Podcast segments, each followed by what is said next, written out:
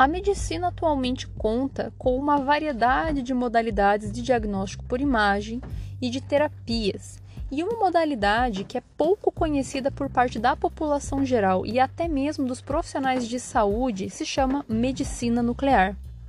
A medicina nuclear é uma modalidade onde a gente vai fazer a administração de uma substância radioativa no interior do corpo do paciente para você conseguir obter imagens por meio de cintilografia, de SPECT ou de PET-CT, que é a tomografia por emissão de pósitrons, ou ainda para fazer tratamento de algumas condições de saúde, tal como câncer de tireoide, é, metástases ósseas, dor óssea, enfim, uma variedade de possibilidades.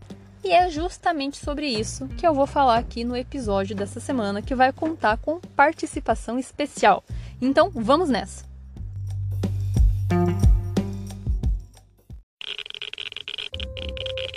Radiation detected. Red.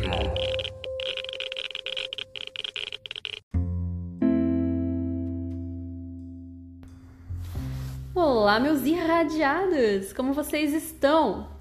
Aqui quem fala é a Paola e no episódio de hoje nós vamos falar finalmente em toda a história desse podcast sobre medicina nuclear, que é uma modalidade aí que a gente tem na medicina, naturalmente, como o nome já sugere, e que tem aí umas características que são muito interessantes.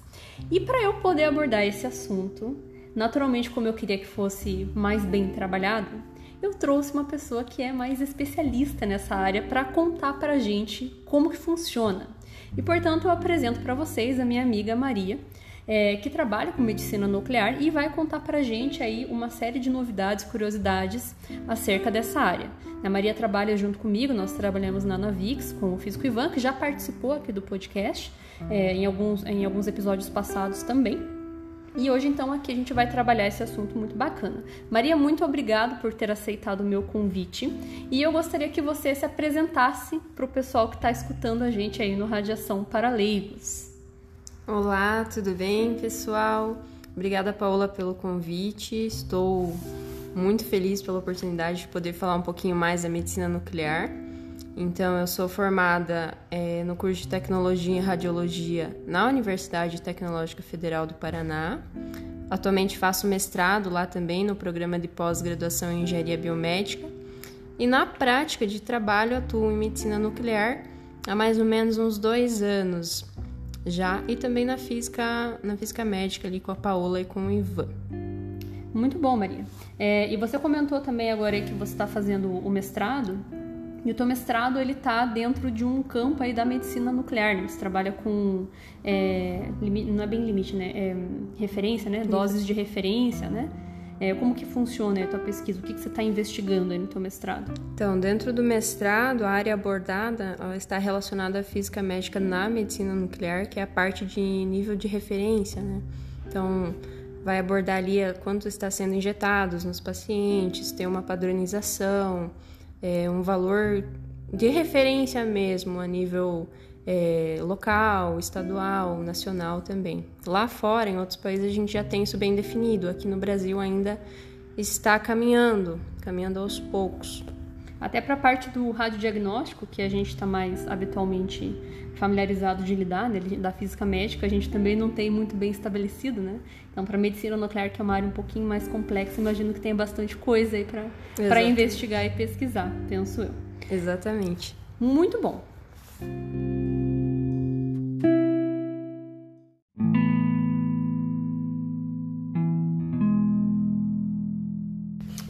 Então tá, Maria, conta pra gente como que funciona a medicina nuclear. O que, que é exatamente essa modalidade e qual que é a diferença dessa área para as outras áreas da radiologia ou do diagnóstico da medicina? Então, Paula, é, a principal diferença aqui na medicina nuclear é que a gente vai utilizar fontes radioativas, que são os nossos radiofármacos, né, os radioisótopos. E esses materiais eles serão diretamente injetados nos pacientes. Lá na radiologia, a gente consegue ligar o equipamento e desligar. Aqui na medicina nuclear, a gente trabalha com fontes. Então, a gente não tem tanto controle sobre essa fonte, não conseguimos é, desligá-la. Ela tem o seu, é, seu tempo de meia-vida, a sua atividade, vai ser essa principal diferença é, comparado com o radiodiagnóstico. Aqui na medicina nuclear a gente também consegue fazer terapia e diagnósticos, né? Então a gente trabalha com as duas, as duas modalidades. Então, basicamente, né, a grande diferença entre essas duas áreas é que na radiologia geral a gente vai ter a máquina que vai estar tá produzindo radiação que vai passar pelo paciente formar uma, imagem ou fazer um tratamento. E na medicina nuclear é ao contrário, né? a gente vai então pôr as fontes dentro da pessoa e a pessoa vira uma fonte de radiação que vai emitir para a máquina. E é assim a gente vai ter então ou diagnóstico ou, ou terapia, né? É, e já que você falou a respeito disso, né, diagnósticos e, e terapias aí da medicina nuclear, para que, que, serve exatamente esses exames dessa modalidade? Né? O, o, o, por que, que um médico iria pedir para um paciente fazer um exame de medicina nuclear e não, de repente, uma tomografia ou um raio-x, né? ou então mesmo uma terapia de medicina nuclear? Né? Por que, que ele pediria essa terapia? Para que, que é, quais são os principais usos né, dessa modalidade? É, principalmente aqui na medicina nuclear, a gente vai avaliar a fisiologia. Na, lá no radiodiagnóstico, a gente trabalha com anatomia, então a gente vê é, as estruturas bem delimitadas, bem bonitinhas. Na medicina nuclear, a gente vai trabalhar com questão fisiológica, então é o funcionamento do organismo mesmo. Isso é a principal diferença que faz com que os médicos solicitem cintilografias, solicitar um PET. É basicamente a forma como é, o nosso corpo, o nosso organismo vai reagir. Então, a gente consegue é, é, realizar cintilografias onde a gente vai ter a captação desse material em áreas de infecções, por exemplo. Ah, o paciente tem um câncer, vai verificar se tem uma metástase óssea, a gente consegue avaliar na medicina nuclear através da fisiologia, do funcionamento do organismo desse paciente, não somente a imagem anatômica. É, a gente pode fazer a união dessas duas modalidades e a gente tem uma técnica híbrida que vai utilizar uma tomografia, por exemplo, uma ressonância, em, em contrapartida vai utilizar também a medicina nuclear. Então tem a junção das duas. Isso daí que é o famoso PET-CT, né? Isso, tem o PET-CT, tem o SPECT, o SPECT-CT, né? Então a gente tem a união das duas, ou o PET-RM, então, basicamente, a diferença da medicina nuclear é que você vê uma imagem funcional, por assim Isso. assim dizer. Entendi. Então, é... a gente tem uma imagem funcional, né? O organismo do paciente em funcionamento. E ele é uma fonte ambulante. No radiodiagnóstico, a gente não vai ter essa, essa, essa questão do paciente se tornar radioativo e ficar radioativo por um curto período de tempo. Então, essas são as principais diferenças. Isso é importante de pontuar, até quem está ouvindo aqui, se vocês forem retroceder aqui no programa, tem alguns episódios onde eu costumo falar a respeito dessa diferença entre é, diferença entre radiação e radioatividade, entre exposição e contaminação. É, porque o que, que acontece? Como a Maria está comentando, a gente na medicina nuclear usa uma fonte radioativa, um elemento que você vai injetar na pessoa, e esse elemento, misturado com um fármaco que vai fazer as imagens né, a partir do momento que ela se concentra em alguma região que está sendo estudada, é, seja pelo, por uma cintilografia, como a Maria comentou, ou por um exame de PET-CT. É, e o que, que acontece? A, a, na medicina nuclear, a gente vai ter é, é, esse caso da radiação ficar na pessoa. Até em outros episódios já falei a respeito que essa é a única modalidade onde a pessoa fica de fato com a radiação, porque ela está radioativa. Ela tem uma fonte de radiação no seu interior. Nas outras modalidades que a gente está mais acostumado, como raio-x, tomografia, a radiação passa e vai embora. Tá? Então, recomendo que vocês escutem o episódio da diferença entre exposição e contaminação, que fica um pouco mais ilustrado essa questão. Tá? E falando ainda a respeito aí dessa questão do, do da medicina nuclear, né, do, dos elementos radioativos e tudo mais, Maria, conta para mim como que funciona exatamente essa, esse negócio de você pegar então um elemento radioativo e injetar na pessoa. Porque a, a quem ouve um negócio desse pensa, não, vocês estão ficando maluco, né? Você está injetando um elemento radioativo na pessoa, não é perigoso, né? É, porque pô, o elemento radioativo vai ficar irradiando.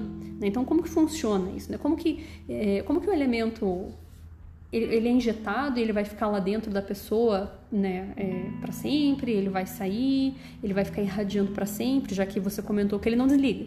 né? então ele fica radioativo. Mas aí como é que funciona? Ele vai acabando, né? E de onde que vocês tiram esses elementos? De onde que vem? Né? Vocês fazem? Vocês compram? Quem que vende isso? Como que funciona? Certo, então vamos lá, vamos por partes. É, a gente tem alguns materiais que são utilizados para fazer diagnóstico, que a gente tem o Tecnésio, ah, o Tecnésio 99 metastável, galho 67, tem o iodo 123, iodo 131, flúor é, 18 e o talho 201. Esses são os principais materiais que a gente utiliza.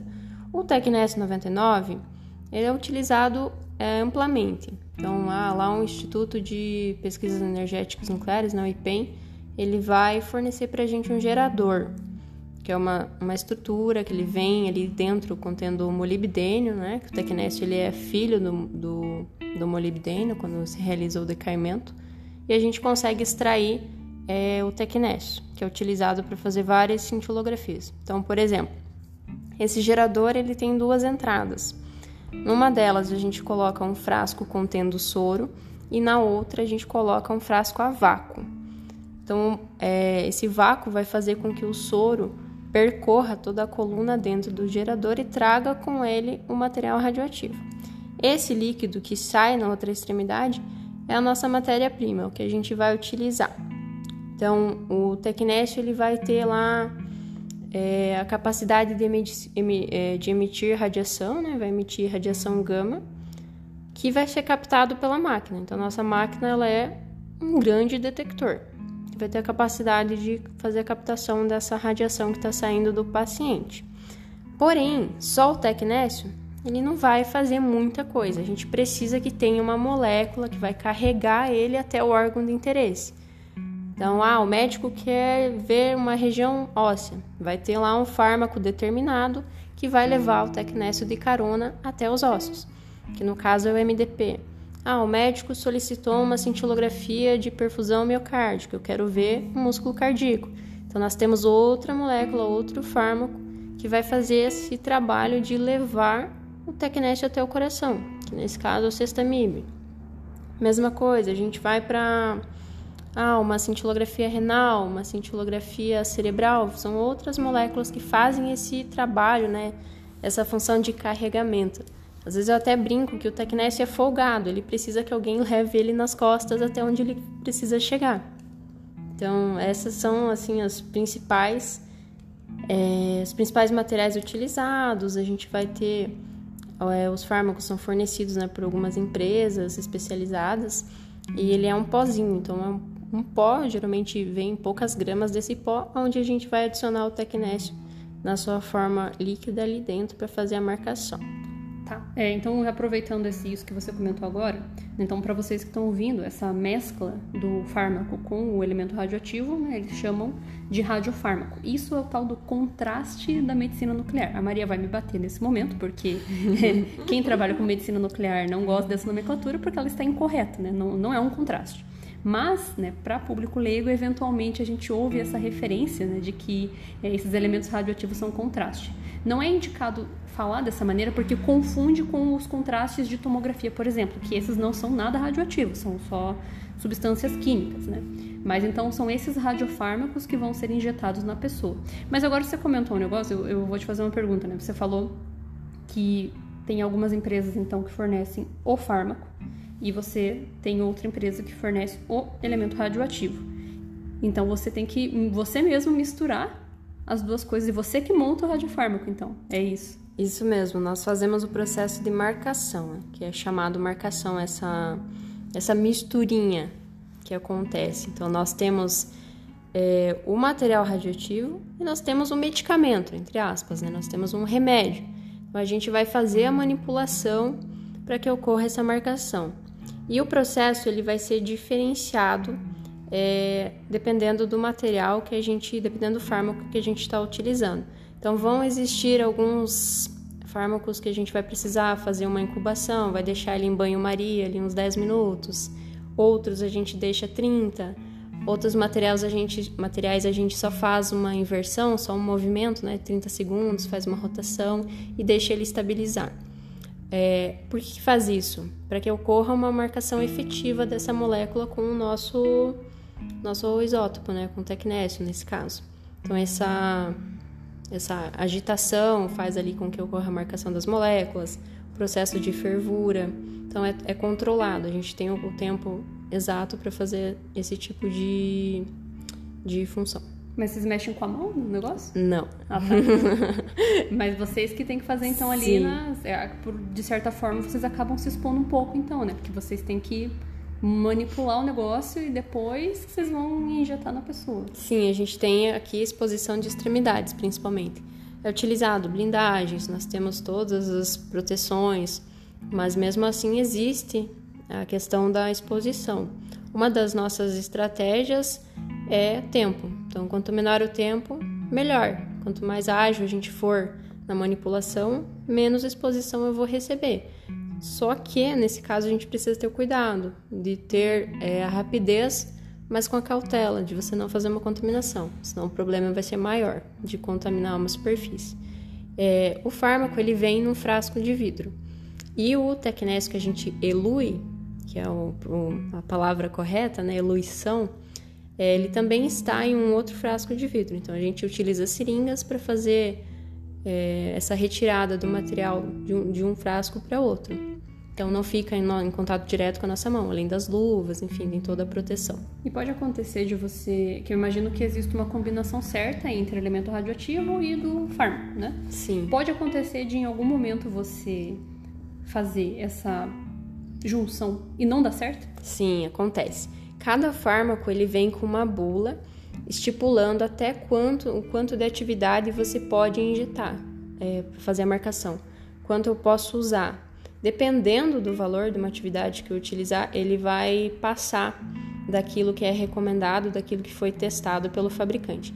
Quando a gente realiza a marcação, antes de injetar esse material no paciente, ele passa por um controle de qualidade. Então nós vamos lá, pegamos esse, pegamos umas gotinhas, né, uma seringa, geralmente um ml, a gente vai pingar é, num papel específico lá para fazer o pH e também em outros, em outras duas fitas. A gente pode utilizar silica gel, papel Atman, vai depender muito do material que a gente está manipulando. Entendi. Aí a gente deixa também em químicos, então a gente vai ter um laboratório praticamente, é, tem, tem é, um laboratório, processo, né, exatamente. Pra garantir. A gente tem lá dentro metanol, a gente tem butanona, acetona. Dependendo do radiofármaco, vai mudar esses materiais. Então a gente faz esse controle de qualidade, é feito uma continha lá, um cálculo, para descobrir a pureza. Então antes de ser injetado no paciente, a gente verifica se esse material está acima de 90%, se ele é seguro para ser injetado. Às vezes acontece é, do material até passar nesse controle de qualidade, mas ele não não atingir a estrutura necessária no organismo do paciente. A gente não consegue ter um diagnóstico. Precisa remarcar. Tem que fazer de novo. É, que fazer É, eu de novo. perguntei justamente por essa razão, porque na minha cabeça, né, se você mistura e injeta na pessoa e ela não funciona como deveria, você só deu dose de radiação e não tem o exame. né? Exatamente. Então você tá ferindo ali o princípio da, da otimização, mas acontece, né? Vai fazer o quê? Então por isso que eu pergunto.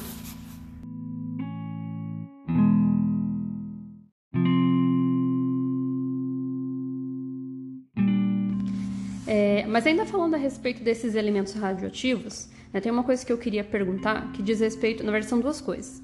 né? Uma com relação à disposição. Então a gente pode ter tanto o fármaco quanto o elemento radioativo em várias formas, em pó, líquido, aí vocês vão misturando, né? Isso.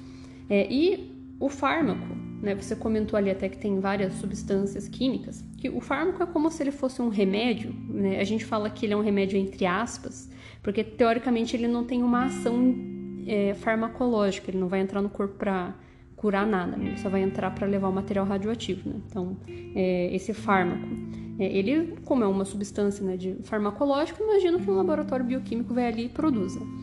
Mas o elemento químico, porque elemento químico é um negócio mais específico, né? o radioativo, né? O elemento radioativo. Você comentou que na clínica vocês têm um- uma máquina, né, que produz o tecnésio, mas ele é um. Vocês usam outros, né? E de onde que vêm esses outros elementos radioativos, né? Como que é, vocês, vocês produzem lá, vocês compram de um lugar, né? Como que funciona? Então, é o material radioativo que a gente recebe na forma de gerador, que é de onde a gente extrai o tecnésio 99, ele é fabricado lá no IPEM, que é o Instituto de Pesquisa Energética Nuclear. Então a gente recebe esse gerador, normalmente lá por sexta ou sábado, para ser utilizado na semana seguinte. Então o IPEM manda o gerador e a gente utiliza por mais ou menos uma semana. Passando esse, esse tempo, nós devolvemos a carcaça e recebemos outro. Então a produção é feita lá pelo IPEM. É, galho e iodo também são produzidos no IPEM. É, existem outros locais, né, mas eles precisam ser autorizados para que tenha a produção, mas normalmente eles vêm de fora, a gente não produz no nosso ambiente de trabalho. Entendi. Então, basicamente, vocês, o Tecnes, por sorte, que é o mais utilizado, vocês têm esse gerador que vocês fazem a troca, mas vocês conseguem fazer ali, né? Então, o resto vem tudo desse laboratório, né? Do, do IPEM. É, e daí tem uma outra pergunta que eu queria fazer também, que tem relação aí com essa questão de, do tempo, né? E do, dos elementos químicos radioativos que vocês compram, que é o seguinte. É, você até citou essa palavra agora há pouco, né, que diz respeito à atividade. Para vocês que estão ouvindo, essa palavra, ela tem relação com a parte da física das radiações, que diz respeito basicamente o, o quão radioativo é um elemento, né, o, o, o, quanto de radiação que ele vai emitir ali por uma fração de tempo. Né? E um elemento radioativo usado na medicina nuclear, ele não vai emitir radiação para sempre porque senão a pessoa não ia poder ir embora, né? Ela tem que fazer o exame e depois poder ser liberada. Então ele não vai emitir radiação para sempre.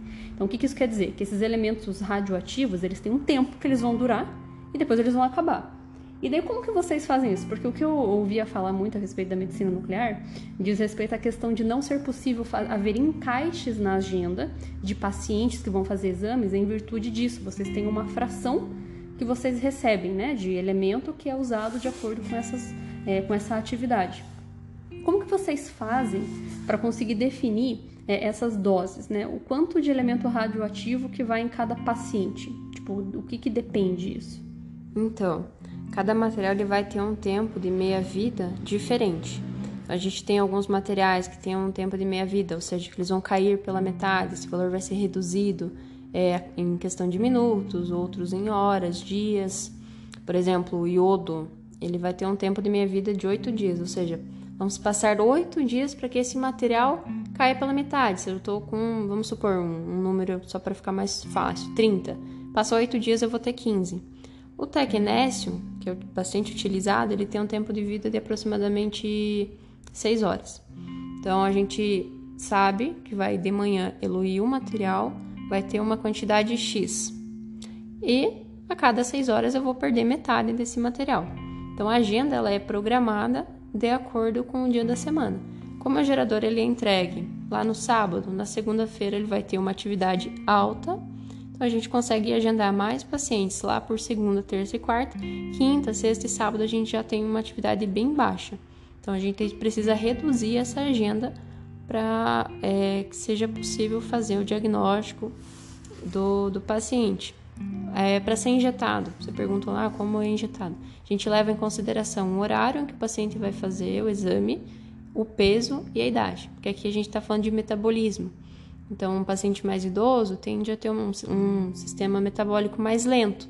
Então, vai demorar um pouco mais para esse material chegar na região que a gente quer e formar uma imagem boa. Mesma coisa o peso. Se é um paciente um pouquinho mais, mais cheinho, um pouquinho mais gordinho, a gente precisa aumentar um pouquinho essa dose porque a gente tem mais massa, né? Massa corpórea maior para fazer a imagem. Então esses são os principais fatores que dependem. A gente usa umas continhas, né? Uns fatores para auxiliar no cálculo, para conseguir é, deixar a dose, né? Dose é um termo incorreto, que seria atividade, né? Falar certinho, mas para ter uma dose adequada. É, a gente já retira, faz o fracionamento dessa dose considerando esse tempo de meia-vida. Se eu estou fracionando o material às 8 da manhã e o paciente vai chegar às 10, eu já preciso considerar que esse material vai ter perda. Então a gente tira um pouco a mais para que às 10 ele tenha o que precisa para fazer o diagnóstico. Então às vezes o encaixe não é porque a instalação está é, com é, não está interessada em atender o paciente, é porque realmente as substâncias é, as que dá para fazer lá, ainda imagino que até dê para dar um jeito, mas as que vêm de fora, como é por tempo, né, por semana, não tem muito o que fazer, né? É uma bateria que vai acabando, não tem muito como solucionar esse problema. É, e até você comentou a respeito do, do tempo aí, né? Você falou que tem é, elementos radioativos que duram oito, oito dias, né? Esse tempo de meia-vida. É, você falou que tem elementos que são alguns minutos, alguns são mais rápidos. É, eu pergunto ah, agora mais relacionado aos pacientes, quem está indo fazer o exame, como que funciona, né? Porque a pessoa ela vai ficar radioativa, porque a fonte você injetou nela, né? Vai decair, mas leva um tempo. E daí como que funciona? Você, a pessoa pode ir embora, a pessoa não pode ir embora, né? Fica lá, né? É, como que funciona isso? Então, fazer só uma observaçãozinha da relação à agenda. É, não somente o encaixe é ruim na medicina nuclear, mas o, o paciente desistir de fazer o exame também. Porque a gente separou o material para aquele paciente. E o material dele pode ter afetado as doses dos outros. Eu poderia caprichar um pouquinho mais. Então, às vezes eu deixei fracionado já certinho e o paciente não vem, a gente está perdendo material, está perdendo fármaco. Então, um frasco que eu poderia deixar de marcar, eu estou gastando. Então, para a gente é muito importante essa confirmação de que o paciente vá realmente fazer e o encaixe precisa ter paciência. Às vezes a gente consegue encaixar e às vezes não. No início da semana é mais provável que consiga fazer um encaixe, no final da semana já é mais, mais difícil. Mais improvável porque já está decaindo os elementos. Exatamente. Entendi. Então, uma curiosidade, por exemplo, no início da semana a gente consegue injetar é, uma atividade em um volume menor. No final da semana a gente injeta um volume maior no paciente para ter a mesma atividade. Então é bem contraditório. Acontece às vezes da enfermagem questionar: ai, mas esse paciente está com um volume muito maior que o outro paciente. Mas na verdade a dose às vezes é a mesma.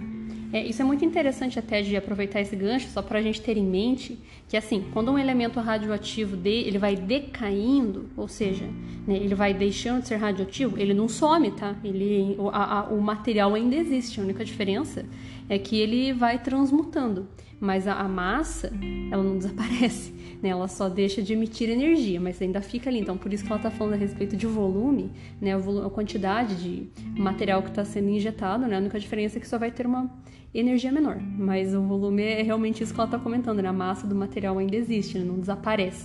Eu falo isso porque às vezes a gente pensa, né? Ah, mas é desintegração radioativa, ah, então vai sumir. Mas ele não some, né? A massa ainda continua ali, né? Tem umas, trans, umas transmutações apenas. Mas e falando então a respeito daí da questão do, dos pacientes, né? Como a gente tinha perguntado sobre para o paciente ele vai embora, ele fica, como que funciona daí nesse quesito? Na questão do diagnóstico, o paciente ele chega, ele é injetado, ele vai fazer a imagem, vai fazer é, as aquisições e ele retorna. Se a gente estiver falando de tratamento, aí a gente vai ter duas classificações: dose ambulatorial ou dose de internamento. Se for uma dose muito alta, o paciente ele fica internado, no caso da iodoterapia. Então, o paciente vai ficar num quarto de iodo, um quarto onde ele vai ficar sozinho, todos os objetos vão estar é, envoltos né, em plástico filme, ficam tudo protegido. Se for uma dose ambulatorial, esse paciente ele volta para casa, mantém né, sua rotina, evitando contato com um recém-nascido, com mulher grávida, por exemplo. Se for é, uma gestante, vai ter aquela questão de realmente é necessário fazer esse procedimento ou não. Se for uma mãe que faz a amamentação, mesma coisa, tem todo o cuidado de, ah, depender de tantas horas vai, vai excretar, vai jogar fora aquele leite, porque o material radioativo ele está dentro do organismo e ele vai sair. Vai sair por onde? Boa parte deles saem por via renal, então vai sair no xixi. O xixi da pessoa vai ser radioativo. É, acontece às vezes dos pacientes na clínica, paciente mais idoso normalmente vai ao banheiro, um homem, e não se atenta à instrução de sentar. Então faz lá, acaba. Respinga. É, respinga. Hum, e contamina. E contamina, exatamente. Então vai nessa questão de tomar cuidado com, é, com as secreções. Uma saliva vai contaminar, sangue vai contaminar, urina vai contaminar, é, vômito. Então a gente tem esse cuidado enquanto o paciente ele está radioativo. Mas vai passar rápido, é um efeito rápido, né? Então, ah, seis horas já se passou metade. Se o paciente for injetado, a gente costuma utilizar as unidades de Curie, milicurie. Então, se o paciente for injetado com 10 Curies, passando o tempo de 6 horas, a gente vai ter 5. Passando mais um tempo de 6 horas, vai ter muito menos. Então, tem essa questão. Mas é uma dose baixa, não é uma dose que cause medo, que precise uhum. ter um cuidado extremo. É necessário ter o um cuidado, mas é bem ah, controlado. É mais então nos casos de internamento mesmo que a gente vai ter ali aquela restrição maior de deixar ele isolado. Exatamente. É, então, mas só para vocês estão pontuando novamente, tá, gente? É só na medicina nuclear que tem esse negócio de contaminação que tem que cuidar. Nas outras áreas de diagnóstico ou de terapias, a gente não, não tem isso. É, até uma, você comentando isso a respeito de internamento, né? lembro que uma vez eu vi um vídeo no TikTok é, a respeito de uma moça que ela estava mostrando que ela estava no hospital internado. E, só que eu não lembro exatamente qual era a condição. Por que, que geralmente. É, é, o que, que diferenciaria um internamento que a pessoa receberia uma dose tão grande que ela teria que ficar isolada de um tratamento que é mais ambulatorial? Que tipo de tratamento que dá para fazer com medicina nuclear? A gente consegue tratar, por exemplo, é, na iodoterapia, né, um câncer de tireoide, né? Então a gente vai é, ter essa diferença de uma dose ambulatorial ou uma dose de internamento, dependendo do quão avançado está esse tumor, de como está. Quem define aqui a dose de é, tratamento vai ser o médico nuclear. Normalmente, lá na, na prática diária, em diagnóstico, o tecnólogo pode fracionar, pode deixar certinho as atividades. Agora, se tratando de tratamento, é o médico nuclear que faz a consulta e ele define o quanto vai ser injetado nesse paciente ou não. Uhum. E além desse, o que mais que dá para tratar, além de tireoide? A gente tem casos em tratamentos paliativos de câncer de próstata, por exemplo, quando a gente já não consegue mais ter uma, um ganho, né, um, uma melhora com quimioterapia, com radioterapia, a gente consegue ter também um, um tratamento paliativo, né, prolongar e melhorar a qualidade de vida desse paciente. Então dá para tratar câncer de próstata, tem alguns tumores hepáticos que a gente também consegue fazer tratamento. Eu ouvi falar também que tem tratamento para câncer ósseo, né? Que quando está mais avançado dá para uhum, fazer. Uhum. O que, que vocês usam para câncer ósseo? Tipo, é um elemento radioativo que você injeta e ele vai para o osso e o que, o que ele faz exatamente? Porque ele é paliativo, ele não vai curar, né? Sim. Mas o que, que ele faz exatamente? Então, ele vai agir ali na área onde for, onde concentrar, né? E vai como se ele estivesse realmente matando as célulazinhas. É, na radioterapia a gente tem um feixe que vai atingir a estrutura e vai matar. Aqui é a mesma coisa, esse material vai ficar ali em contato, fazendo essa, essa função, né? Inclusive, agora até que você comentou da radioterapia, eu até queria comentar com vocês né, que o que diferencia né, esses tratamentos para câncer de medicina nuclear dos de radioterapia é esse modo de disposição da fonte. Porque, assim, na radioterapia, a gente até pode ter elemento radioativo para fazer o tratamento, só que existe uma diferença que a gente chama de selagem de fonte. Na, na radioterapia, a fonte radioativa pode até entrar em contato eventualmente, geralmente é externa, mas pode entrar em contato, só que ela não, não é o elemento químico encostado na pessoa. Tem uma casquinha de metal por fora que impede a ocorrência de contaminação. Na medicina nuclear, como a Maria comentou, né, você está injetando ali na pessoa. Acho que até tem outros métodos, né, de, de, de, administração, né? Mas você está pondo o elemento dentro, é fonte não selada. Então ela está dispersa dentro do organismo e a pessoa fica contaminada, né? Ela vira uma fontezinha. É, que outras formas que dá para que eu, eu, sempre penso na injetável, né? Mas tem outras formas, né, de Sim. administrar um elemento radioativo. A injetável realmente é a mais comum. Então é feita, né? O paciente ele recebe o material direto na veia ou subcutâneo, né? Dependendo do, do que se trata. Mas a gente também consegue ter a inalação. Então, alguns tipos de cintilografia pulmonar são feitos com o paciente inalando material radioativo. A gente também tem é, na forma de deglutição, que seria a gente fazer uma realmente uma misturinha de material radioativo num ovo frito, por exemplo, ou num Caramba. pão. Então você coloca um pouco de material radioativo o e o paciente vai realmente comer esse material. Uhum. É, criança, às vezes a gente mistura em sucos. Então pede para a mãe trazer um suco que a criança gosta e a gente vai colocar o material radioativo ali dentro, chacoalhar e a criança vai beber normalmente como se fosse um suco. A diferença é que é a seguinte: se sobrar esse suco, você beberia? Olha, eu vou falar, eu sempre chamo vocês de radiado, gosto de radiação, mas eu tô suave, acho que eu vou passar. Esse eu vou passar. Então, normalmente a gente, se o paciente não consegue terminar de comer o ovo, terminar de comer o pão, não tomou todo o suco, a gente vai guardar esse material até ele passar pelo decaimento, ah, é ser verdade. liberado. E tem essa questão também, né? Na medicina nuclear, tudo que sai do paciente está contaminado. Então é extremamente segregado, né? A questão Sim. da proteção radiológica ali para gente vocês. tem né? bastante a, a questão do lixo radioativo. Então, são os rejeitos, né? Os rejeitos radioativos. Toda a seringa que foi utilizada no paciente, ela vai ser um lixo hospitalar, mas um lixo hospitalar especial. Ele vai ficar isolado por uns dias antes de ser descartado normalmente. Então, luva que foi utilizado, todo material que entrou em contato com o paciente ou com o material radioativo, ele é tratado de uma outra forma. Então, fica em lixos blindados, é tudo específico. É, o lado bom é que esse, esse rejeito, é importante a gente diferenciar que ele não é lixo nuclear, tá, gente? Lixo nuclear é coisa de indústria, de usina, né, é, que perduram por muito tempo. É, esse rejeito radioativo, como a Maria comentou, né, essas fontes elas têm um tempo de duração curto. Então tem que ficar segregado, mas é só até acabar, entre aspas, a bateria do elemento radioativo em questão. Depois você joga fora normal, né? Sim, depois... Decaindo, tranquilo, né? Não é Sim. mais perigoso, né? Penso eu. E tem outra forma ainda de administração, voltando aqui um pouquinho, Aham. que a gente consegue fazer por contato, por exemplo. Existe um tipo de cintilografia que é a dacriocintilografia, que é de via lacrimal. Então a gente consegue pingar o material radioativo no olho do paciente como se fosse um colírio. Aham. Então vai colocar algumas gotinhas direto no olho. Então essa seria uma forma de contato também. Ou por sonda, se for necessário, vai chegar até o local de interesse, coloca por sonda. E é engraçado você comentar, porque eu, é, vocês não me veem, né, mas eu fiz uma careta na hora que ela falou a dacriocintilografia, porque existe um exame que se chama dacrio, é, é, dac- dacriografia mesmo, que é da radiologia, e que eles injetam o, o- o contraste comum, que não é radioativo, né? é, só que eles passam uma sonda na via lacrimal, e como é muito fininho, e eu já vi fazendo, me dá muita agonia.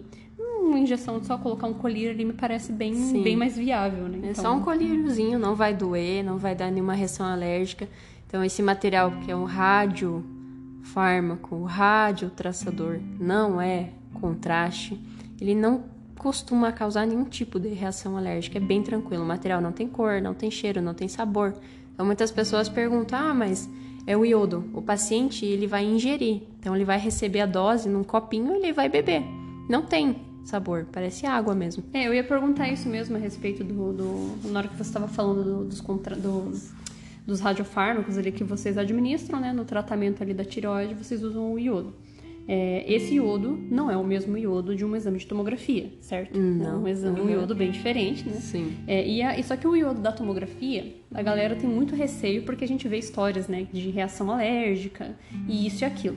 Esses iodos ou esses elementos radioativos, né, é, eles, é isso que eu ia te perguntar. Então, eles não têm nada, assim, até não é, tem alguma contraindicação de você injetar um radiofármaco, assim, ou, é, ou realmente a chance de acontecer reações alérgicas não acontece, não, não tem. São bem raras. Elas podem acontecer, mas são muito raras de acontecerem.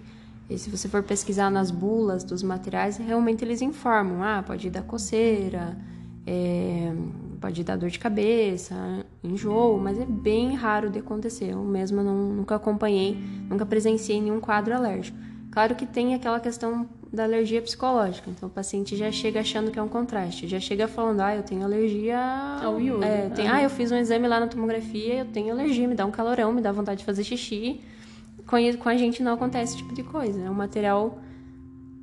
É insípido É, mesmo. Não exatamente. tem nada de característica. Não tem nada de, de maléfico, né? Que vai causar é, problemas de reações alérgicas.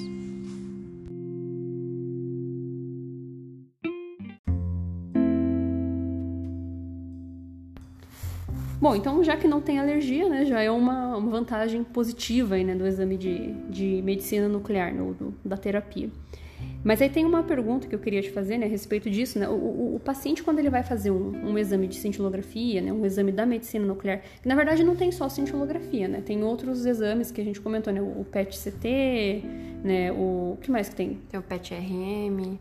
Esse é bem específico, né? Com a ressonância, né? Uhum, tem o SPECT, né? É, qual que é a diferença entre eles, inclusive, até antes de eu, de eu perguntar o que eu ia perguntar? Então a gente tem o SPECT, tem o SPECT-CT, tem o PET-CT e o PET-RM, por exemplo. O SPECT é, a gente também consegue ter na forma de medicina é, nuclear convencional, que seria um equipamento lá utilizado no início, que seria um único detector. Esse detector fica estático, ele vai fazer a captação, vai receber o sinal, entre aspas, né? O sinal que está saindo do paciente, a radiação que está saindo dele. Quando a gente fala de SPECT, já é um sistema de, de como se fosse tomografia, mas a gente não está emitindo radiação. Esse equipamento ele consegue fazer cortes né, no, no entorno do paciente, então ele vai girando e vai fazendo a captação da radiação Como em torno, se fosse um 3D. É, em torno do paciente. Diferente né, de uma imagem planar, que seria lá da convencional. E a gente tem o SPECT CT, que seria um equipamento híbrido, um equipamento onde a gente tem uma medicina nuclear e uma tomografia acoplada. Então a medicina nuclear vai fazer a sua parte de captação e a tomografia vai auxiliar na correção de atenuação. Dependendo do equipamento, a gente consegue ter uma tomografia diagnóstica mas vai encarecer. Normalmente é uma tomografia de atenuação, então ela tem menos canais comparado ao outro equipamento. O PET, mesma coisa, a gente vai ter um sistema diferente unindo uma tomografia do radiodiagnóstico e o PET-RM, novamente, uma máquina de medicina nuclear acoplada com é, a ressonância ressonância magnética. Tá, mas essa questão né, que a gente tem ali, as principais, né, os carros-chefes é o, a, da medicina nuclear, a gente tem a cintilografia e a gente tem o PET, né? É, qual é a diferença entre uma cintilografia e um PET, por exemplo? Tá, a diferença tá no, no material que vai ser utilizado, né? O material que a gente usa no SPECT é diferente do material que a gente usa no PET. Os equipamentos são diferentes, então um tá ali falando de tomografia por emissão de pósitron e a outra tá falando de tomografia por emissão de fóton único. Então, essas são as diferenças físicas, mas são equipamentos totalmente diferentes, né? Um tem detector, outro não tem. O PET é como se fossem duas tomografias coladas, né? Acopladas, uma na outra. Então, é diferença de equipamento, diferença de material, diferença do que cada especialidade vai verificar, né? Então, o médico, ele vai escolher qual vai ser o melhor método para o paciente. Uhum. O médico que vai fazer o pedido, o é, médico geral, que faz o pedido e vocês da, da instalação de medicina nuclear a gente que vão executa. executar o que uhum. foi pedido. Não são vocês que definem, né? O não. médico que vai definir. Exatamente. Entendi. É, e, e, o paciente, né, quando ele vai para fazer esses exames, né, tem essa questão da, da alergia, né, então que você comentou que é tranquilo. Mas assim, tem, tem alguma coisa que o paciente precisa saber antes? Tem algum preparo que ele vai precisar se é, ter atenção, por assim dizer? Antes de fazer um exame de medicina nuclear? Porque, por exemplo, né, vai fazer um exame lá de tomografia, né? Ah, dependendo do exame tem que ficar em jejum. Ah, você vai injetar contraste, tem que às vezes tomar um remédio antes, né? Então, ou parar de tomar certos medicamentos. Para medicina nuclear isso também acontece? Sim, depende muito do que está sendo pedido. Normalmente o médico ele vai orientar o paciente dele a seguir a dieta necessária, Algumas cintilografias vão precisar que o paciente pare de comer chocolate, pare de tomar café, chá, é, bebidas gaseificadas por algum um período de tempo, pare com algumas medicações. Tudo depende de qual cintilografia está sendo realizada, de qual exame diagnóstico vai ser feito. Então, o médico orienta. E quando o paciente liga no serviço de medicina nuclear para agendar, ele já é informado do que precisa ser feito para realizar aquele procedimento, realizar aquele exame. Então, chegando também, novamente, chegou na clínica para fazer, chegou no hospital, ele vai receber um termo, ele vai ler novamente todas aquelas orientações, vai fazer um, uma verificação se ele cumpriu todas, é, vai estar descrito os possíveis riscos, as possíveis é, situações que podem acontecer. Então, o paciente ele é informado várias vezes em como ele vai seguir é, às vezes eles não seguem. Não é e daí o que, acontece? Daí tem que remarcar? Muitas vezes precisa uhum. remarcar. E daí vai cair naquilo que você falou, de uhum. já ter feito, feito a dose, a, a dose uhum. e não poder usar. Exatamente. Porque é muito específico para cada pessoa, né? Exatamente. Como você comentou que é uma conta, né? Então, não tem uma pessoa igual a outra, né? vai levar em conta peso, o exame e etc, né? E ah. não tem como reutilizar. Sim. Porque em exame da radiologia, não dá nada, né? Se a pessoa não veio, não tem problema. E o outro que você vai usar na uma é o mesmo em todo mundo. Só muda a concentração. Exatamente. Mas é tudo igual. Aqui uma curiosidade, por exemplo, é, vamos supor que o paciente vai fazer um determinado exame e o frasco, o fármaco, vai ser só para ele, não tem outro na agenda. O que, que a gente faz? A gente espera o paciente chegar na clínica para manipular. Para daí fazer manipulação. Para não ter perda de material. E é rapidinho para grudar o o elemento químico É variável, depende, né? depende. Depende, depende então, do elemento. Mas mesmo assim, a gente espera o paciente chegar para ter aquela confirmação, então fazer a marcação. É, tá. É, e você falou a respeito da questão ali do, da, da, alergia e tudo mais, né? Que a gente viu que esse não é um risco, né? Mas, além disso, é, tem essa relação da gente estar tá usando um elemento radioativo, né? E tem ali uma dose de radiação e tudo mais, né? Existe algum risco? É, assim, pro paciente? Naturalmente, eu já imagino que não, porque senão não ia existir uma razão de você fazer um exame médico que o prejuízo seria maior do que o benefício, né? Mas, assim, qual é, qual é o risco? Assim, é uma dose grande por exame? Ou por terapia, né? Como que funciona? É, é, esse quesito assim de, de proteção radiológica do paciente ali da medicina nuclear. Então, são doses baixas, não são doses absurdas, não vão causar é, malefícios ao paciente, mas é preciso ter cautela, porque a gente não sabe quantos dias da vida esse paciente vai fazer procedimentos envolvendo material radioativo, a gente não sabe quantos procedimentos da radiologia ele vai, vai fazer, né? Então, a gente sempre coloca é, o menos, o menor possível, né, uma quantidade menor possível que mantenha uma boa qualidade. Então a gente tem essa balança de um lado a qualidade da imagem ou a eficácia do tratamento e do outro lado é a preocupação com a exposição do paciente. Então, menor dose possível com a melhor qualidade possível. Em quais dos exames que você acha que dá mais dose? Um exame de cintilografia ou um exame de PET CT? Ou um SPECT? Boa pergunta. A cintilografia, ela basicamente está ali no SPECT, né? É. É, eu sou mais da área do SPECT. Do PET, eu realmente não sei te informar como são as doses que eles injetam, né? Mas na cintilografia vai ser bem variável. Bem variável qual Mas vai injetar assim... mais. Porque, por exemplo, a cintilografia do miocárdio, a gente está injetando duas doses no paciente, uma de repouso e uma de estresse. Hum. Então, né, são duas. duas e normalmente essa dose de estresse que a gente chama, né, essa dose de esforço, ela é três vezes maior que a primeira dose. Então, uhum. tem essa questão. Talvez seja uma das cintilografias que a gente mais utiliza material radioativo. Mas ainda assim é um nível naturalmente bem Sim, baixo. bem baixo. Importante bem baixo. pontuar, tá, gente, que não tem limite de dose para paciente. Tanto que é justamente o que a gente comentou no início, o trabalho que a Maria está fazendo no mestrado, é vendo o nível de referência. A gente não tem uma limitação de dose para quem é paciente, porque tem que pôr o quanto tiver que pôr, o quanto for necessário para exame. Não dá para limitar. O que importa é o diagnóstico da pessoa, né? Mas a gente tem uns níveis de referência para saber se é muito ou pouco. Então, nesse caso, geralmente são níveis bem okzinhos, né? Esperado. E se for fazer um exame de detecção e uma terapia? O que, que, dá mais dose? Uma terapia ou um exame? A terapia. Terapia é mais terapia, dose. Terapia, porque a terapia vai matar alguma coisa dentro do teu organismo, né? Ela vai matar células. Em diagnóstico, a gente não quer fazer esse tipo de dano, né? Uhum. A gente vai só diagnosticar bem menor, né? Então isso vale também para o radiodiagnóstico e radioterapia, né? Que também radiodiagnóstico são níveis inferiormente menores ali do que para uma radioterapia. Inclusive tem uma curiosidade também é, a respeito da questão da, desses tratamentos, né? Então como a gente comentou até há pouco, né? Que tem tratamento de medicina nuclear para câncer ósseo, câncer de tireoide.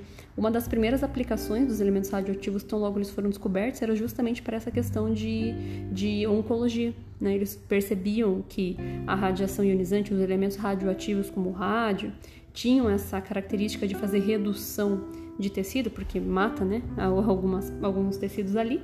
Então foi empregado já de imediato para câncer. Então o início aí dessas terapias é, para câncer usando radiação começa lá no começo da descoberta mesmo do, dos fenômenos. Bom, é, então você comentou agora a respeito de ser realmente muito tranquilo, mas apesar disso, né, é, sei que vocês vão liberar o paciente fazendo uma medida de controle antes, mas quais são os cuidados que esse paciente tem que ter depois que ele faz o exame? Você até citou a respeito de proximidade com pessoas, mas assim, imagino que vai depender, né? Então, como que funciona? Então, os principais cuidados realmente são esses, né? É, contato com gestante e recém-nascido são os principais. É, por exemplo, a questão de urina. Quanto mais o paciente beber líquido, se for um material que vai ser excretado via renal, quanto mais líquido ele bebe, mais diluído fica. Então, melhor. Mas mesmo que uma pessoa ali que fez medicina nuclear, dado o nível, é, é, tipo, é uma orientação mais por precaução, né? Sim. né? Mas mesmo que ela chegasse perto de uma grávida ou de um nenê recém-nascido, ah, você acha que seria perigoso ainda assim?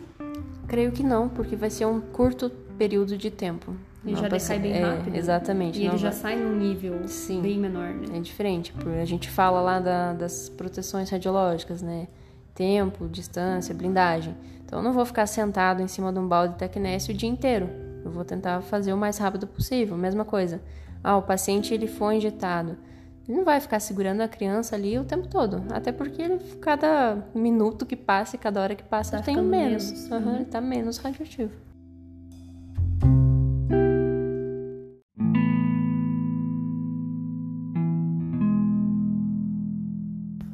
É, eu queria aproveitar essa parte aí que você falou sobre a proteção radiológica ali, né? É, você comentou acerca de as doses que os pacientes recebem ser realmente muito baixas e tudo mais, e que tem essas medidas de controle muito mais rigorosas com relação a eles, porque a gente não sabe quantas vezes eles vão fazer um exame, né? Beleza. Mas é, ao que me parece, o, risco maior está realmente relacionado mais para a equipe, né? Então, é, como que funciona esse risco para quem trabalha? Você acha que é mais perigoso? É, é perigoso para vocês? É mais perigoso do que quando comparado com outras áreas da medicina que também usam radiações? É, o que, que você acha? Então, aqui a principal diferença é que a gente vai estar em contato com essas fontes ambulantes, com esses pacientes todo dia. Então, é, ah, uma mulher grávida em casa, ela vai ter o contato uma vez. Agora nós vamos ter esse contato diariamente, todos os dias. Então a gente toma vários cuidados, várias medidas, a gente usa dosímetros, né? Então dosímetro de tórax, dosímetro de extremidades e todas as preocupações de cuidados com blindagem. Então, a gente manipula num lugar específico, é, a gente faz o transporte dessas fontes protegidas também. Então, tendo todo o cuidado possível mesmo para reduzir a exposição. Às vezes acontece de você receber uma exposição maior do que deveria, é, ou por acidente, ou por alguma contaminação, mas é, são, são ações que a gente precisa minimizar, então são cuidados que devem ser tomados. Existe o risco, é, inclusive, até aproveitando só para lembrá-los mais uma vez, né, que essa questão de contaminação ela só acontece na medicina nuclear, dentro das áreas de diagnóstico ou terapia que usam radiações na medicina, porque na medicina nuclear a gente tem fontes que não são seladas. O elemento radioativo ele está disperso, assim, ele, é, ele, é, ele é solto, né? Porque justamente você tem que injetar ele na pessoa, né? Então ele não pode ficar selado, você tem que injetar. Por mais que, como a Maria comentou, eles mesmos que ainda têm que misturar o elemento radioativo com o, o fármaco, então ele é, ele é solto. Então, nesse caso, pode existir contaminação, né? É, e nesse caso, você não tem medo? Você que trabalha com isso, né? Tem um tempo aí, porque a contaminação você, você não vê, né? Você não sente, não, não faz nada. É, então, às vezes você está contaminado e você não está vendo. Sim. Né? E então, é, normalmente a contaminação ela acontece porque o material ele está dentro de um líquido. Né? Então, se a gente não toma cuidado, uma gotinha que caia já é suficiente para contaminar. Se porventura essa gotinha caiu no chão e eu pisei em cima dela, eu vou espalhar. Então, quanto mais eu caminhar, mais eu vou espalhar essa gota. Às vezes acontece de contaminar a mão, aí a gente tenta lá realizar processo de descontaminação, lavar bastante, o mais rápido possível, um sabão lá, sabão em espuma, esfrega bastante. É... Agora você me perguntou sobre medo, né? Eu sempre gostei de radiação, sempre gostei de medicina nuclear. É, é meio doido falar isso, mas essa, eu não tenho medo. não essa tenho é das medo. minhas, eu também não tenho medo, não. A gente adora um barulhinho de Geiger, né? Não, gente... falou radiação, chama a gente, né? Exatamente. Mas eu pergunto mais porque realmente tem essa distinção, né? Então, na medicina nuclear, assim, todo, todas as pessoas que trabalham com radiação, elas passam por uma monitoração para ver, porque assim, para o paciente não tem limite de dose, tá? Mas para quem trabalha tem. Porque como a Maria comentou, o paciente vem uma vez e vai embora, né? Não volta mais, volta lá de vez em quando. A gente que trabalha todo dia, a gente está se expondo todo dia. E na medicina nuclear a exposição é constante porque a pessoa está injetada com um elemento radioativo. Então, onde ela tiver e você uhum. tiver, você vai estar tá se expondo à radiação. Exatamente. Não necessariamente se contaminando, mas você vai estar tá se expondo. Exato. Na medicina nuclear a gente trabalha com as duas, né? Exposição e contaminação. Isso. Então, inclusive, sugiro que vocês escutem o episódio que tem aqui onde eu faço essa diferenciação né, entre irradiação ou exposição e contaminação. Então tem essa diferença ali. Mas então é realmente uma característica ali da, da medicina nuclear. Então, e vocês que são monitorados no caso, como que funciona as doses? Geralmente fica dentro, fica fora? Como é que fica esse negócio? Hum, Por mais que vocês tomem as medidas, a exposição vai acontecer. Vocês têm que ficar. São vocês que põem o paciente na, no, na máquina, né? Sim. Injetado, né? Injetado. É, então, como é, como é que funciona? E como é que rola essa questão aí de Então, controle? eu já ouvi uma frase uma vez que falaram assim: se profissional que trabalha com medicina nuclear, nuclear vir com um dosímetro abaixo, vir zerado, é porque tá trabalhando errado. Ou Então- porque não tá usando dosímetro, né? Exato. Então a gente vem, de- normalmente vem um, um pouco, às vezes extrapola, às vezes acontece de vir o valor alterado. Então entra em uma série de investigações para verificar se não houve alguma contaminação, se você não contaminou o dosímetro, às vezes pode acontecer, lá pingou uma gota exatamente vai, em é. cima do dosímetro. Ele vai Se acusar você- uma é, dose. Exatamente, você não vê aquilo, você não viu que caiu e já foi registrado, não tem o que fazer. Então tem esses, esses cuidados. É, até aproveitando, né, perguntar a respeito disso, né, como eu até falei ali, né, se vocês que colocam os pacientes, é, você é tecnóloga em radiologia, né, qual que é a sua função lá dentro? O que, que você faz exatamente dentro da instalação de medicina nuclear? Certo. Vai depender de local para local. Cada serviço de medicina nuclear vai ter os seus profissionais, né? Vai estar estipulado. Atualmente, o que, que eu faço? Então, eu sou responsável por fazer esse posicionamento do paciente, fazer a aquisição dessas imagens, mas também a gente atua com manipulação desse material radioativo, que é a sala quente, né, o laboratório de manipulação, a radiofarmácia. São os, os três recebem é, a mesma coisa, né, com nomes distintos. É, a gente cuida também de lixo radioativo, né, rejeito, tanto líquido quanto sólido.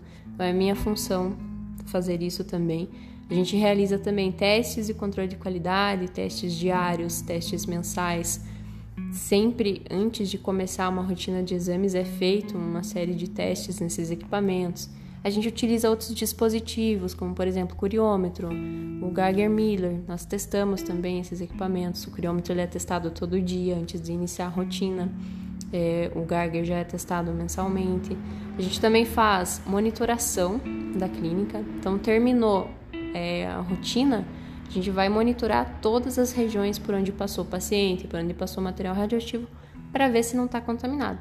E normalmente é nessa etapa que a gente encontra as contaminações. Às vezes acontece de ser uma contaminação visível e a gente já é avisado naquele mesmo instante. Porém, a maior parte das contaminações que a gente encontra é depois, depois que já aconteceu. Passou tudo. Exatamente. Então, são, a medicina nuclear eu falo que é uma das áreas da radiologia que a gente mais tem atuação. Faz muitas coisas. Não é somente posicionar e cuidar E da máquina. exame. Exato, a gente tem outras funções por trás. É uma participação bem ativa junto com a equipe de proteção radiológica Sim, mesmo. De como a exatamente. medicina nuclear é muito característica e tem esse risco inerente de contaminação, não tem jeito, realmente tem que ser uma parceria. O Exato. físico, às vezes, ele tá fazendo outras coisas mais Sim. burocráticas e quem tá na prática ali são vocês. né? Exatamente. Então, o tecnólogo também vai realizar a descontaminação, vai realizar controle de qualidade não somente dos equipamentos, mas também dos radiofármacos antes de ser injetado. Então, nós aprendemos a fazer isso. É, descontaminação é, é primordial, assim, todo, quase todo tecnólogo vai fazer uma descontaminação. E às vezes o físico está ocupado realmente fazendo outra coisa e precisa que seja imediato. Você não vai esperar para começar uma descontaminação. Quanto antes, melhor. Então, é, e tudo isso imagino que vocês sejam treinados para que as atividades sejam divididas, como você falou, né? Você fica com Uhum. uma fração dessas atividades, Sim. mas vocês distribuem entre as equipes, né? Exato. Normalmente ocorre um rodízio mensal de quem vai fazer tal função. Até para não ficar é, com tanta dose. né? Exatamente, para não sobrecarregar a exposição de um profissional. Então, mesma coisa, sala quente costuma ter um rodízio, uma semana um funcionário, outra semana outro. Mesma coisa com rejeito radioativo, vai tendo essa troca. Então vocês têm que saber fazer tudo. É um trabalho, Não aham, Vocês têm que, já que vocês vão revezar, sim, por mais que fazer mais- tudo e trabalhar bem em equipe. Você precisa de uma boa convivência em equipe. É, isso aí é importante realmente, porque, né? é, não tem como realmente fazer um trabalho desse sozinho. Exatamente.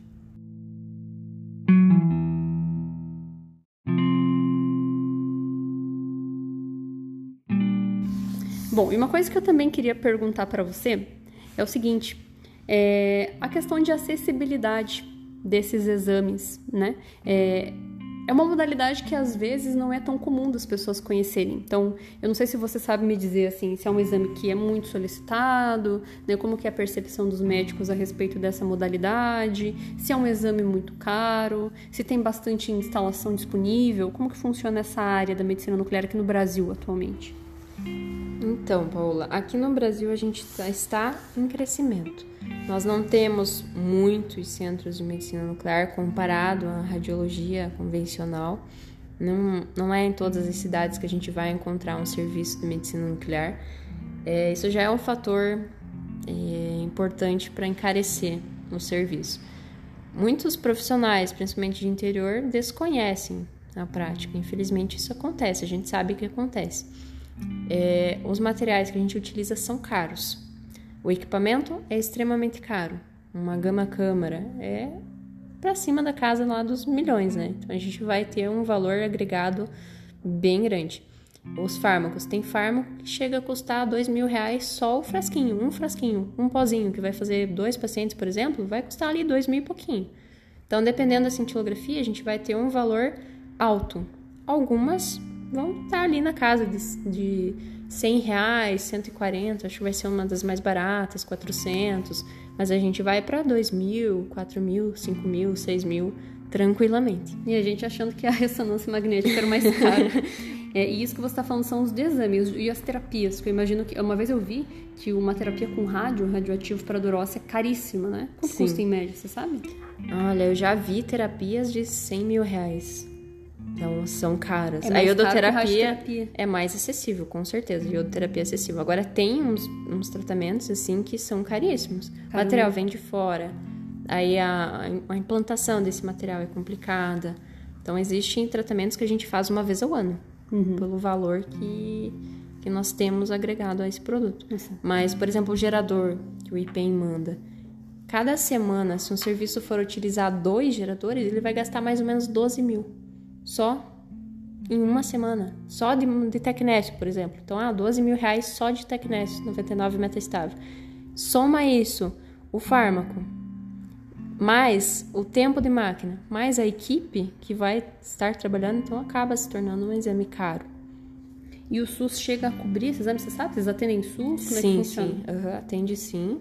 Funciona, acredito que da mesma forma como na radiologia, tem uma porcentagem de vagas que são disponibilizadas para o SUS.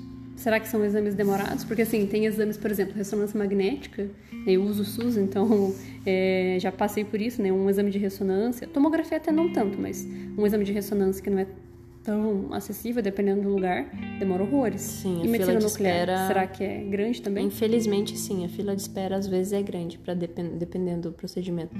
É, uma vez até ouvi falar que a, tem uma cintilografia que custa 140 reais. E a fila estava imensa no SUS. E você começa a pensar, nossa, mas é só 140 reais. Mas muita gente por aí não consegue 140 reais é. para fazer um exame. Então a gente tem esse problema de ter uma procura e um tempo de, de espera. E aí que está a questão. Se é um paciente que ele está ali com descobriu um, um, tumor, né? Ah, ele tem um câncer de próstata, um câncer de mama. Sabe-se que esses dois costumam fazer metástase óssea. Melhor forma para diagnosticar uma metástase óssea está dentro da medicina nuclear, que é a cintilografia. Se esse paciente demora para conseguir fazer, vai avançar ainda é, mais. Exatamente, Caramba. vai espalhar mais do que já estava. Assim, se a gente consegue fazer logo, ah, descobriu, já faz uma cintilografia, já vê se, se é um problema local, se já se espalhou. Então, infelizmente, a gente tem esses problemas. E acho que muito da demora também, além do custo, é por ser pouco disponível, né? Então, é, aqui em Curitiba, de onde nós falamos, ainda tem até uma certa quantidade, uhum. tem umas, são mais seis, oito clínicas. Sim, mas né? ainda para considar uhum. a quantidade de habitantes, a gente tem muito é, pouco. É bem pouco. Então, uhum. isso que a gente está numa capital, mas imagina o resto. Acho que no interior do Paraná nem sei se tem, deve ter Exatamente. mais pouquíssimas. Assim. A gente então... recebe pacientes de todo canto.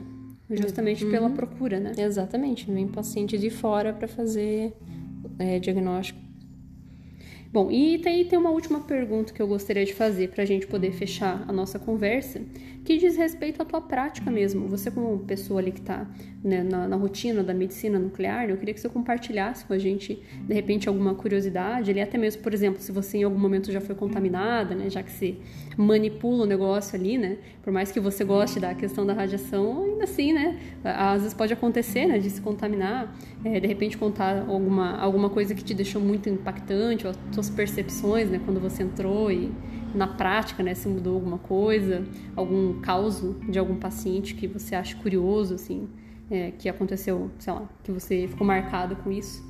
O que, que você tem pra contar pra gente? Ah, histórias a gente sempre tem, né? Boas histórias de contaminação na medicina nuclear. Bom, começar por algumas mais leves. É, caso de paciente que faz xixi fora do vaso é bem comum. Paciente idosinho, a gente já olha, tá chegando o paciente idosinho, já fica esperto. Porque existe a possibilidade de você precisar descontaminar xixi. É desagradável, né? O cheiro não é dos melhores. Teve uma vez que eu levei um estagiário para me ajudar a descontaminar. Pensei, não, já, né, tô cansada de ficar cheirando xixi, vou levar alguém para dividir o cheiro comigo. pra compartilhar a função, né, né? Exatamente, vamos lá, vamos colocar a mão na massa. E era um, um xixi assim que era uma poça realmente. O paciente tinha feito tudo fora. Ele não acertou a mira. E Foi... tava tudo contaminado. Aham, tava tudo molhado o chão. Aí eu fiz um caminho assim com papel toalha e falei: ah, pisa só aqui. Não pisa fora desse caminho porque pode contaminar seu tênis. E, e ele pisou com certeza pisou. e contaminou tudo. Oh, pisou. Claro. Aí o que aconteceu? Estava eu lá esfregando o pé do meu estagiário porque ele não tinha outro tênis para ir para casa. Não bastasse, você ainda né? você tentou fugir da função e não deu, eu, eu dobrei. piorar. Eu consegui piorar, exatamente, consegui piorar. É, então a gente ficou lá esfregando o tênis do, da pessoa para conseguir. E você não descontamina, daí deixa lá?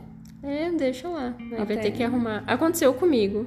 Quando eu era estagiária, né? Parece que é o, é o vai karma, passando, né? Vai adiante, exatamente. é, quando eu era estagiária, aconteceu a questão da, da gota. A pessoa estava manipulando na sala quente e eu fui lá só pegar uma fonte para controle de qualidade. Fui só pegar um negócio assim, 5 segundos. Eu entrei na sala quente, pisei, onde já estava tudo contaminado, né? O chão já estava totalmente contaminado, mas quem estava manipulando não percebeu, não, não tinha como saber, não tinha como ver. É, e beleza, contaminei meu pé e fui andando pela clínica, feliz, né? Subi as escadas, bem plena. E a calça me enroscando um pouquinho no chão, né? Então foi, combo perfeito. Sapato contaminado e a barra da calça enroscando onde eu pisava. Quando eu entrei na sala de comando do equipamento, eu só olhei que a tela da gama câmera brilhou, ficou inteira branca, assim. Inteira branca. E não tinha paciente injetado, não tinha fonte, obviamente era eu. Quanto mais perto eu chegava, mais branco ficava. Então, já que o já equipamento de é. formação de imagem é um detector, ele uh saturou. Exatamente. Aí Meu eu Deus. peguei o Geiger, comecei da cabeça e fui descendo. Quando chegou na barra da calça no meu pé, já sabia. Tava bem contaminado. E daí? Aí a preocupação é, não tá contaminado somente a minha calça e meu sapato, mas onde eu andei. Então eu fiz um caminho pelo setor, por onde eu pisei eu contaminei. Nesse caso, primeira medida foi tirar o sapato, né? tira o sapato, fica descalço. A roupa, se for possível, troca de roupa. Se você tiver. Depois desse dia eu aprendi a levar outra roupa para deixar no armário e outro calçado. Então eu sempre falo agora para estagiário, qualquer pessoa, traz um a mais, porque senão vai te dar dor de cabeça. Naquele dia em específico eu não tinha outro calçado, eu não iria para casa descalço também, não tem como. Então foi uma função na clínica para achar um sapato que encaixasse no meu pé. Aquele dia eu me senti realmente a Cinderela. A Cinderela radioativa. A Cinderela, porque nenhum sapato dava certo no meu pé. Chegaram, precisaram comprar um, um Crocs para eu poder voltar para casa. Porque eu ia voltar descalço, meu tênis não tinha como. Ele ficou lá uns dois dias. Que até decair, né? Uhum. Ainda bem que decai rápido, uhum, né? Porque se fosse exatamente. um César da vida. E decai, você... né? Senão, é, imagina jogar fora. É, você tem que jogar fora. Às vezes acontece de precisar cortar cabelo, cortar unha, se contaminar. Recentemente teve uma colega de trabalho da enfermagem que contaminou a mão. Não lembro como ela contaminou, mas a unha estava um pouco grande, então teve que cortar. orientada a cortar. E se vocês se contaminam de um jeito que não sai? Fica lá? Ah, é paciência, né? Mas fica lá ou vai embora? Ah, não, a gente é? vai embora. Imagina Sim. ficar em decaimento sentado dentro do armário. Ah, às vezes, né? Sei lá, tá a clínica da medicina nuclear toda blindada, né? Sim. né? Vai dar uma ficar lá, né? Quando a gente contamina, banheiro. normalmente é a extremidade. Então, normalmente são nossas mãos. O que a gente faz é lavar bastante. Lavar, lavar, lavar, lavar, o máximo que der. O que não sair absorveu. Uhum. Não quer dizer que eu vou contaminar. Se eu te encostar, não vou, vou, sim, sim. não vou te Já contaminar. Pra dentro do, da uhum. pele, né? Exatamente. Às vezes acontece. Então, esse caso do sapato, é, quando eu comecei a trabalhar, eu não tinha nenhuma experiência, né? Não tinha habilidade em fazer rápido e com cautela. Então, eu precisava entregar a dose o mais rápido possível. E eu estava nervosa. Tinha recém começado a trabalhar. Não estava muito nervosa. E eu fui, era uma segunda-feira ou terça, então uma atividade bem alta. Estava com um kirri, mais ou menos, né? Que equivale a, a, a mil merikiri. E a gente utiliza a pinça para fazer essa manipulação, justamente para a gente ter a distância, ficar mais longe possível da minha mão. E eu não sei, eu acho que eu tava com sono, era bem cedo, umas seis e meia, sete horas da manhã. Tava meio sonolenta e aquela pinça abriu. Eu não tava segurando com tanta força. E quebrou o fundo do frasco. Então eu contaminei minha mão, dei entrei em desespero, contaminei meu cabelo, contaminei o celular, perdi toda a dose, aí do que desespero, meu Deus, e os pacientes estão chegando, não tem mais material porque derramou tudo. Aí aquela sala ficou contaminada, foi bem caótico, bem caótico. Principal preocupação naquele momento foi material para continuar tocando a rotina, né? De onde tirar, vamos tirar material para continuar. É, mas aquele dia eu fiquei contaminada dos pés à cabeça. Meu Deus do céu. Mas Porque... daí também conseguiu se descontaminar? Sim, uhum, troquei de roupa, lavei bem as mãos. No final deu tudo certo. Menos mal, mas é um perrengue, né? Sim. Ah, não adianta. No começo, uhum. tudo que a gente vai fazer, a gente passa muito perrengue. Sim. Às vezes acontece também do paciente, ah, ele tá meio enjoado e... Vomita. Aham, uhum. vômito. Contaminado. Contamina. Limpar vômito. Tudo, qualquer coisa, né? Que a pessoa fizer Exato. e não tem como você chamar a equipe de higienização, ah, eu vou chamar o pessoal não da pode, limpeza. É. Não pode. É rejeito não radioativo. Pode. Isso Exatamente. é uma coisa bem curiosa mesmo de pontuar. Exatamente. Por isso, tanto é que quando a equipe vai no banheiro fazer a faxina, fazer a limpeza, elas primeiro observam. Se tiver qualquer líquido que represente um xixi, elas primeiro vão lá e chamam a gente, ah, mede para ver se eu posso limpar. Uhum. Se não, vamos lá, a gente faz a primeira mão e depois elas finalizam. Uhum. Mesma coisa com vômito. Elas sangue. também usam dosímetro, né? Usam. Todo mundo da equipe Isso. fica ocupacionalmente exposto Exatamente. porque tem contaminação, né? Mas eu acho que o mais difícil de descontaminar é o material puro quando ele cai numa superfície ou sangue. Sangue? Sangue é ruim de descontaminar. Primeiro que mancha também. Então a gente precisa ter lá a técnica de, de esfregaço para conseguir descontaminar. É, e tem um risco biológico também. É. Né? A gente tá falando de é sangue. dois riscos. Né? Uhum, dois tá riscos duplo. A maior parte das, das coisas que a gente utiliza, elas estão protegidas com plástico e papel. Já para você já só uhum, jogar fora. Exatamente. É muito mais fácil você tirar o papel, tirar o plástico e jogar fora do que esfregar. Uhum. Então vou me expor menos também. Sim. Então, a maior parte das nossas, dos nossos utensílios de trabalho são revestidos. Tem um vídeo no TikTok, se vocês forem olhar lá do Radiação para Leigos, que eu visitei uma instalação de medicina nuclear aqui de Curitiba e eu mostro como que ela é. E é justamente isso que a Maria está comentando. Aparece bem certinho nas imagens, tudo revestido com, com plástico. E inclusive até justamente por ter essa questão de risco, assim, a clínica inteira é uma área controlada tipo, que é restringido acesso, tem blindagem para tudo que é lado, é chumbo pra caramba. Uhum. É um ótimo bunker, porque tudo é blindado. E é pesado. Super. Tudo é, tudo é um terror, né? O uhum. lixo é pesado, a tampa do lixo é pesado, uhum. a seringa é pesado, o castelinho tudo é pesado. Tudo é pesado. Eu sempre, porque tudo é de chumbo. Quando eu levo algum estagiário para conhecer, sempre peço para abrir, né? Ah, abre essa tampa aqui. E as pessoas vão super felizes, achando que elas vão abrir com uma vão única mão. Uhum. E não é possível. Precisa usar as duas e mais aquela força interior para conseguir abrir. É uma espessura grande. É Exato. porque como é uma atividade grande, é muito tipo de radiação ali, né? Então, na verdade é a radiação gama, né? Basicamente, né? Eles vão emitir meio que um tipo só, né? Mas a gente tem atividades distintas, ali, energias distintas, então tem que ser chumbão mesmo. Mas uma curiosidade a parte, assim, aquele dia que houve a contaminação do pé do estagiário, é, foi engraçado, mas totalmente errado, porque ele contaminou o pé e se não bastasse, depois ele pegou carona com a paciente. Oh, meu Deus então a paciente céu. ofereceu carona de Uber e ele aceitou. Ou seja, ele saiu bem feliz, né? Ainda Foi pra bem. casa de caronas, batendo um papo com a paciente, e sem dosímetro, é, tomando uma dose ali. O lado bom é que pelo menos o nível é baixo, né? Como você Exato. falou, mas a, é, é são Exato. coisas que acontecem. Fica na história. Para a gente história. ver como realmente é uma área bem distinta. É, e ainda falando a respeito dessas curiosidades, né, a gente sabe, como você comentou, né, a medicina nuclear é uma modalidade que faz bastante exame é, mais metabólico, por assim dizer. É, e eu sei também que uma solicitação relativamente frequente de cintilografias é por condições oncológicas, né? Mas tem outras razões, né? outras condições de saúde, não é só isso, né? Mas imagino que seja uma, meio frequente para você lidar. com pacientes que estão nesse quadro oncológico. Como que é para vocês? Porque você vê, vê, a pessoa, né? Sim. Conversa com ela e tudo mais, né? E você posteriormente vê a imagem. Por mais que uhum. você não laude, Sim. porque isso é função do médico, e por Sim. mais que você não possa comunicar isso ao paciente, você vê. Sim. E imagino que você tenha também criança, é, faixa etária é de zero Sim. a infinito, né? Exatamente. Ou cento e poucos, né? Que é a idade máxima de ser humano, mas é, como que é para você? Você fica mexida em alguns casos? Tem algum caso que você ficou meio impactada, assim, nesse quesito? Sempre tem, né? Sempre tem um caso ou outro que a gente se comove, né, com a história do paciente, mas vem aquela questão do eu preciso ser manter meu, meu trabalho profissional aqui, né? Não posso preocupar mais o paciente. Muitas vezes eles perguntam, ah, como é que tá a imagem? A gente sabe, a gente olha, mas eu não falo. Então a gente usa às vezes como desculpa, ah, tem que processar a imagem, tem que fazer um trabalho, não sei o quê, para não falar diretamente, mas um, uma cintilografia de metástase, a gente consegue ver um padrão, né, de alteração bem diferente do que é uma cintilografia normal. A gente jamais fala para o paciente. Com o tempo, né, com a rotina, acaba adquirindo aquela habilidade de, entre aspas, ter uma frieza com o paciente, de saber que ele está passando por aquela situação, tem que passar, e você está ali para fazer o seu melhor, da melhor forma possível.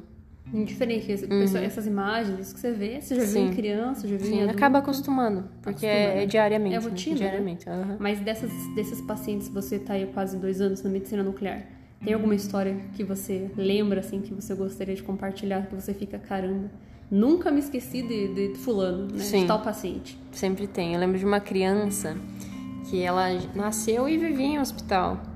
Então ela sempre estava em clínica, hospital. Para ela era normal. Ela já nem ligava mais, ia feliz fazer o exame. Você fica pensando, meu Deus, às vezes você vem trabalhar mal-humorado e a criança está numa situação muito complicada. Crítica, né? É, numa doença difícil de tratar e ela tá ali feliz. Mas para pra pensar, realmente, né? A vida é... tem suas, suas peças, né? É, é, acho que também como as crianças não têm muita noção do que, que tá acontecendo, Sim. pra elas é. Ela tá acostumada, é uhum. rotina, né? É novidade. Exatamente. Exatamente. É a gente que é adulto que compreende que dói, assim. Sim, exato. É, eu lembro assim, eu não, embora eu não trabalhe com medicina nuclear, né, eu escuto relatos de colegas que trabalham e esses casos de você ver a metástase óssea sempre é muito pesado, né? Uhum. Porque você sabe que quando tá nessa condição, geralmente há pouco recurso. Sim, é mais paliativo. Contornar, né? Mais paliativo, então você sabe. É, mas eu já acompanhei também um amigo que contou a história de um menininho que ele fazia a imagem, assim, ele fez a cintilografia, ele tinha neuroblastoma, uhum. que é um câncer bem agressivo de Sim. criança, né? Fez os tratamentos, melhorou, mas voltou. Daí eu uhum. lembro que ele mostrou as imagens, assim, para mim é bem é bem perceptível como é Sim. é metabólico, né? Então... Outra coisa que me fez lembrar, tem uma, uma paciente que, que ela acompanha, né? Faz imagem recorrente. E uma vez ela veio, fez uma imagem e ela tinha as duas pernas. Quando ela voltou na próxima, ela já tinha só uma. E a gente vê a imagem anterior, aí você olha assim, tipo, caramba, meu Deus. Aí depois ela veio de novo, ela já tava com as duas pernas amputadas. Então você fica pensando é, é muito rápido, né? É um sentimento. É muito curioso, mas Sim. em contrapartida é muito rico nesse quesito de conhecimento de área uhum. de saúde, né? Porque você deve ver uma variedade aí de, de condições, né? Sim. E, e realmente é tudo muito interessante. Por, por mais né, que pelo lado humano seja triste a gente vê, mas é muito curioso o que essas imagens proporcionam aí de, uhum. de informação.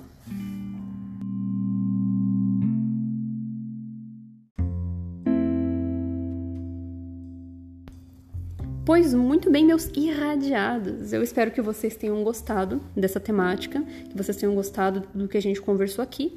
E se vocês ainda tiverem dúvidas ou alguma coisa que vocês queiram perguntar ou que não tenha ficado claro, a Maria, né, tá aqui junto comigo, a gente se vê com frequência, então eu sempre posso passar para ela, vou deixar os contatos dela também aqui no, no final do episódio, para vocês poderem né, se comunicar por e-mail, ali de repente pedir um material. Né? E, claro, como sempre, vocês sabem que vocês podem entrar em contato comigo pelo Radiação Paraleigos, lá no arroba Radiação Paraleigos pelo Instagram, ou então no radiaçãoparaleigos.gmail.com.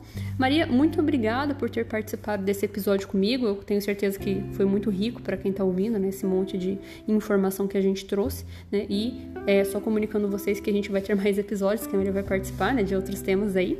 Então, Maria, muito obrigada aí pela tua participação.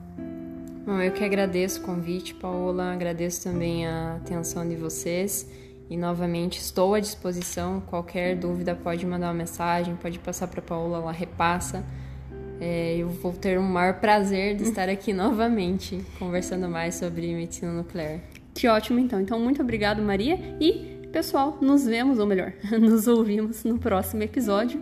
Muito obrigada e até mais. Até mais. Tchau, tchau.